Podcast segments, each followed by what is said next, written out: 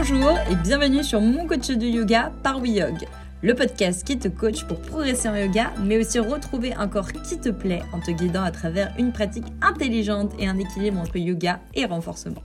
Nous sommes Lorena et Alexis, coach sportif et de yoga, spécialisés dans le bien-être et la remise en forme des personnes actives. Chaque semaine, on te partage notre expertise et nos meilleurs conseils, notre motivation et joie de vivre pour te sentir bien dans ton yoga et dans ton corps, même avec un emploi du temps chargé. Notre mission, devenir tes coachs de yoga. Hello tout le monde, on espère que vous allez bien, vous avez passé une bonne semaine. Aujourd'hui, on va vous parler de comment avoir un ventre plat toute l'année. Ça, c'est une question, ou plutôt je dirais même un rêve que beaucoup, beaucoup de personnes ont.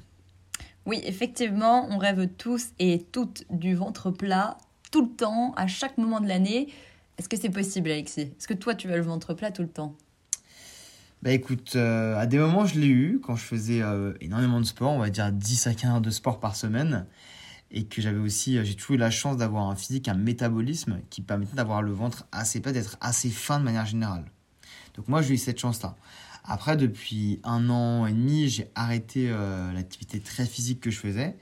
Et maintenant, je vois mon ventre commence à, à, bouger. Je commence à le vendre un peu plus gonflé qu'avant. Et euh, comme le dit souvent Lorena, euh, j'ai un peu moins d'abdos apparemment.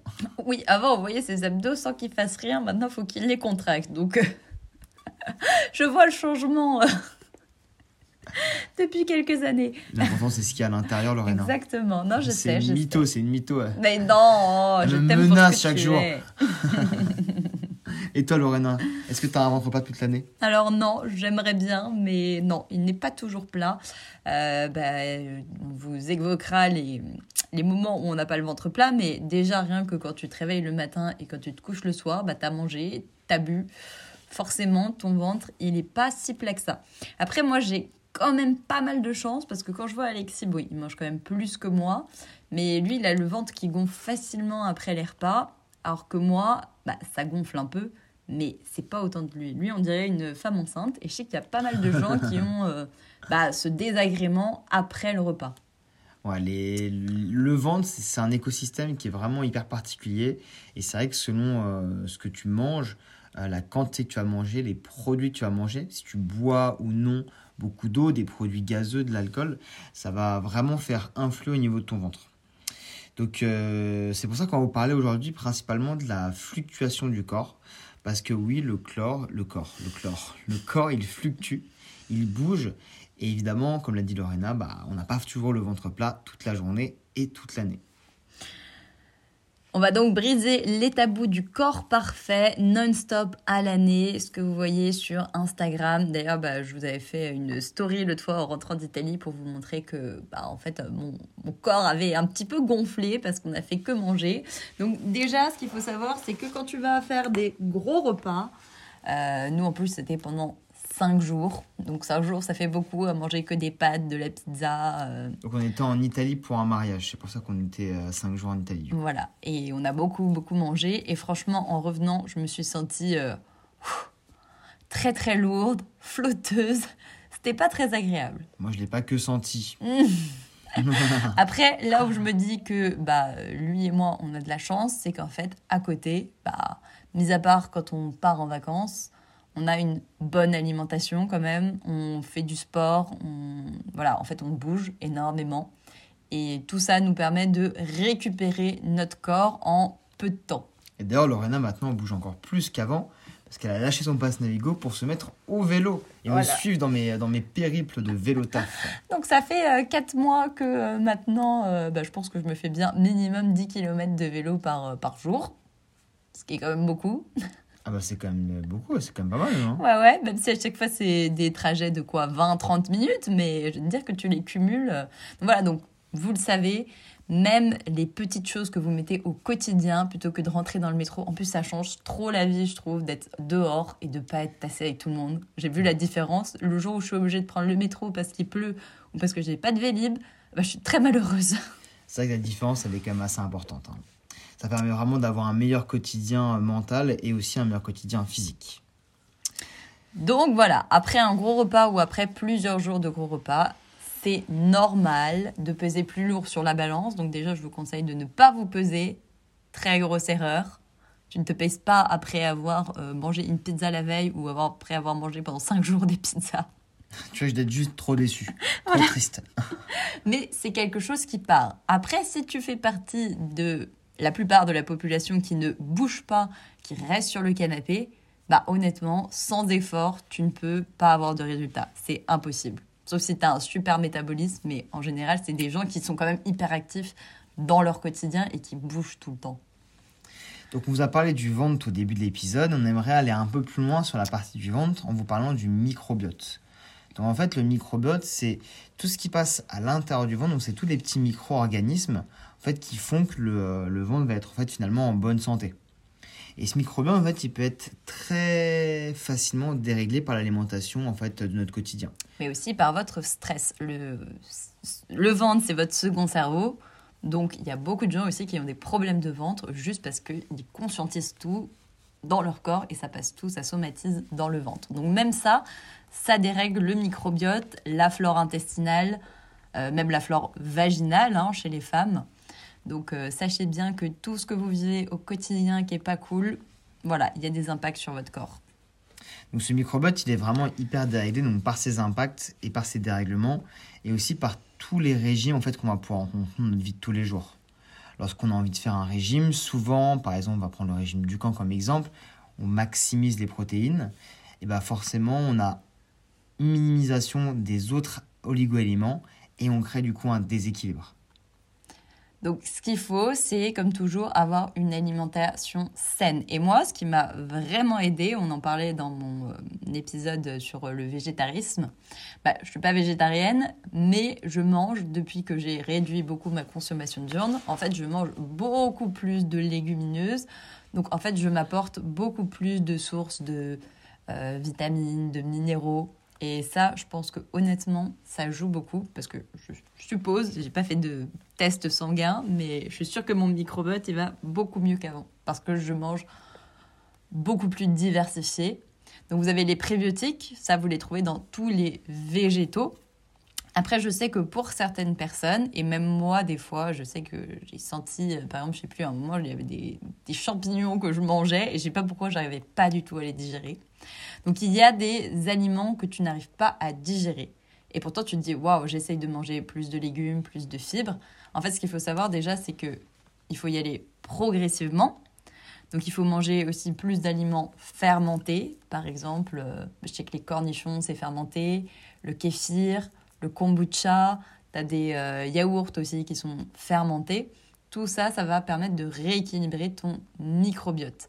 Après, pour aller plus loin, bien sûr, il va falloir que tu ailles voir une naturopathe qui est spécialisée dedans, parce que chaque naturopathe a vraiment sa spécification. C'est elle qui va te faire un bon plan alimentaire, parce que j'ai déjà pris un rendez-vous avec une naturopathe. Vraiment, elle te pose beaucoup de questions, mais après, ça te permet de toi évaluer comment tu manges et comment reprogrammer ton alimentation. Après, il faut aussi faire la différence euh, entre deux choses. Est-ce que tu as le ventre gonflé ou est-ce que tu as le ventre entre guillemets euh, plutôt euh, avec du gras en fait de la masse grasse? Si c'est un ventre qui est gonflé, certainement en fait que c'est un problème en fait de ton alimentation par rapport à comment tu t'alimentes. Peut-être que tu digères mal des produits et du coup le ventre crée des gonflements si tu veux un ventre entre guillemets plutôt euh, gras entre guillemets on va, dire, des bourrelets entre guillemets j'exagère mais pour dire en fait la masse graisseuse là c'est plus dû oui à ton alimentation mais plus aussi à un besoin d'activité physique supplémentaire oui, toute la masse graisseuse autour du ventre, en plus, faut savoir qu'elle est plutôt dangereuse pour la santé. Euh, très clairement, avoir trop de gras qui se stocke au niveau du ventre, il faut absolument bouger parce que je vous assure, vous vous en rendez pas compte, mais euh, moi, j'ai pas mal d'élèves médecins et à chaque fois, ils me disent en fait, il y a plein de gens qui sont en obésité qui viennent me voir et bah tout va bien, sauf que bah le problème c'est que au niveau des tests, ça passe, mais dès qu'on fait des tests sanguins, tout ça, bah tu te rends compte qu'il y a beaucoup de choses à l'intérieur du corps qui ne passent plus et à cause de ça, bah en fait euh, au bout d'un moment, tu auras énormément de pathologies. On en avait déjà parlé dans un épisode sur le mal du siècle, la sédentarité. Toute la graisse en fait au niveau du ventre qu'on appelle la graisse abdominale. C'est une graisse qui est mauvaise parce qu'elle entoure en fait les organes les plus importants du corps. Tous nos organes les plus importants en fait ils sont vraiment condensés au niveau du tronc et du ventre. Donc c'est pour ça que c'est une graisse qui euh, qu'il faut plutôt éviter d'avoir. Et oui, faire des abdos, c'est très bien, mais il ne faut pas se focus que sur les abdos parce qu'il faut que tu bouges en globalité. Nous, c'est ce qu'on essaie vraiment de te faire faire sur notre studio Métamorphose, te faire bouger aussi bien en souplesse que en renforcement musculaire et on me rajoute même parfois du cardio. Donc on a quand même un peu de cardio sur le, sur le studio. C'est important de combiner toutes les choses qui vont te permettre justement de te sentir bien et d'avoir ce corps en fait sculpté et tonique que tu as envie d'avoir.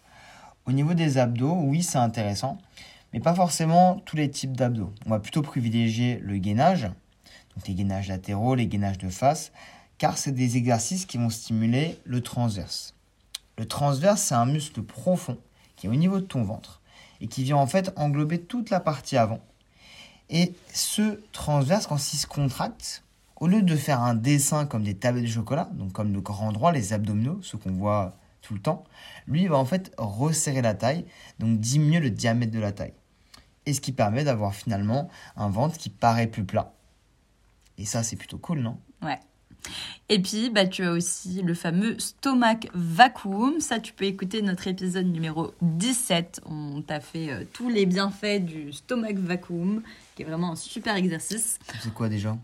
Le stomach vacuum, c'est euh, travailler sa sangle abdominale de manière très profonde avec la respiration. Et ça travaille aussi l'espace du périnée.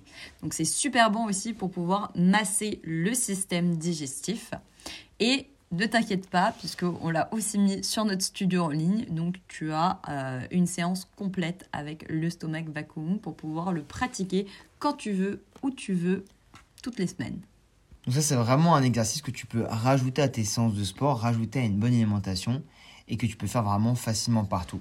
Et ça qui va te permettre, en cumulant toutes ces petites choses, justement de retrouver en fait un bon équilibre.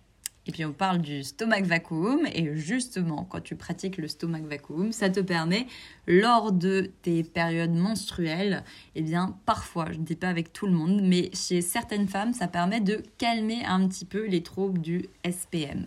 Donc ça c'est les syndromes prémenstruels. Et justement, quand tu as cette période de SPM, peut-être que tu te reconnaîtras avec moi. C'est une période où bon déjà on est un petit peu déréglé, on est fatigué et souvent on a très très faim. Enfin moi je fais partie de la team, j'ai faim tout le temps. Moi, je dois avoir un SPM tous les jours, je pense, tout le temps. Et je, te, je t'assure que je mange, mais comme quatre. Alors, c'est normal, même s'il ne faut pas non plus abuser. Mais je pense que c'est une période aussi où il faut s'écouter. Donc, ton corps, en fait, il a besoin parfois d'un peu plus d'énergie pour pouvoir subsister à tout ce qui se passe dans ton corps comme dérèglement. Et effectivement, bah, on peut avoir le ventre plus gonflé. Ça, franchement, j'avoue que moi, dans cette période, euh, je suis pas au top. J'ai envie de rester au lit toute la journée. Voilà. Mais du coup, et eh ben justement, en faisant du stomach vacuum, en faisant plus d'abdominaux et aussi en prenant soin de ton microbiote, eh bien c'est une période de ton mois, parce qu'on l'a chaque mois hélas, hein, que tu vas pouvoir mieux passer. Moi franchement ça m'aide beaucoup. Euh, on dit souvent d'ailleurs que pendant nos règles, bah, il vaut mieux manger anti-inflammatoire, parce qu'en fait c'est une inflammation, ce que tu as au niveau du ventre, les maux de ventre, les maux de dos, tout ça. Donc rééquilibrer ton alimentation va te permettre de mieux être dans cette période. Dans tous les cas, en tout cas, de manière générale, dis-toi que le corps il fluctue, donc faut pas que tu sois, euh, faut pas que tu culpabilises, tu te sentes mal lorsque ton corps il a changé. Parfois tu vas trop manger, parfois tu vas manger des éléments, euh, des aliments qui vont être euh, plus riches en eau ou en sucre et qui vont faire fluctuer ton, ventre, mais également ton corps de manière générale. C'est pas grave, tu t'es fait plaisir, il faut en prendre conscience, c'est cool, ça t'a fait du bien. Après, qu'est-ce que je vais mettre en place justement pour remédier à ça, pour retrouver cet équilibre que j'ai entre guillemets perdu durant ces vacances, durant ces quelques repas. moi, je vais vous dire, je ne culpabilise absolument pas de tout ce que j'ai mangé en Italie. moi non plus, que c'était vraiment trop bon. C'était trop bon. Et maintenant, bah, tu vois, bah, là, on vient de rentrer et toute cette semaine, bah, j'ai même moins mangé. Mais c'était même pas mentalement, je me suis dit, il faut que je me restreigne. C'est juste qu'en fait, mon corps, comme il a l'habitude, bah, il s'est rééquilibré de lui-même et il m'a dit, hey, stop là, Lorena, mange moins, j'en ai besoin. de toute façon, te stresser, culpabiliser, c'est négatif pour ton corps en fait, ce que tu vas créer du stress et ce stress va créer en fait de la prise de poids, en tout cas va favoriser la prise de poids. Dans tous les cas, stresser, ça va pas t'aider à le perdre et ça va même plutôt te, permettre bah, te, te mettre dans l'inverse et t'aider à en prendre plus. Donc c'est quand même pas top. Donc arrêtons de culpabiliser sur notre ventre, c'est normal. En plus, bah, encore plus si tu es une femme, forcément, bah, tout au cours de ta vie. En plus, si tu as des enfants, bah, ton ventre, tu vas le voir changer. Et c'est le cours de la vie et on sera quasiment toutes pareilles. Et même les femmes qui ne veulent pas d'enfants, bah, au bout d'un moment, forcément, avec l'âge, ça commence à fluctuer. Donc dis-toi qu'on est toutes pareilles, toutes dans la même team. On se soutient. Donc en tout cas, pas de stress. Essaye d'avoir une meilleure alimentation. Intéresse-toi au microbiote si ça ne te parle pas. Peut-être on allait voir un naturopathe ou un diététicien pour aller un peu plus loin. Fais du sport, bouge le plus possible comme d'habitude et travaille tes abdos mais surtout tes muscles profonds. Le travail du souffle et le travail du gainage. Et dans le studio, tu as un mois entier sur yoga et détox avec des petites recettes et avec vraiment un travail à 100% connecté avec ton ventre. Donc ça te tente, rejoins-nous, tu as le petit lien juste en dessous. On te souhaite une belle journée et on te dit à très vite. Ciao ciao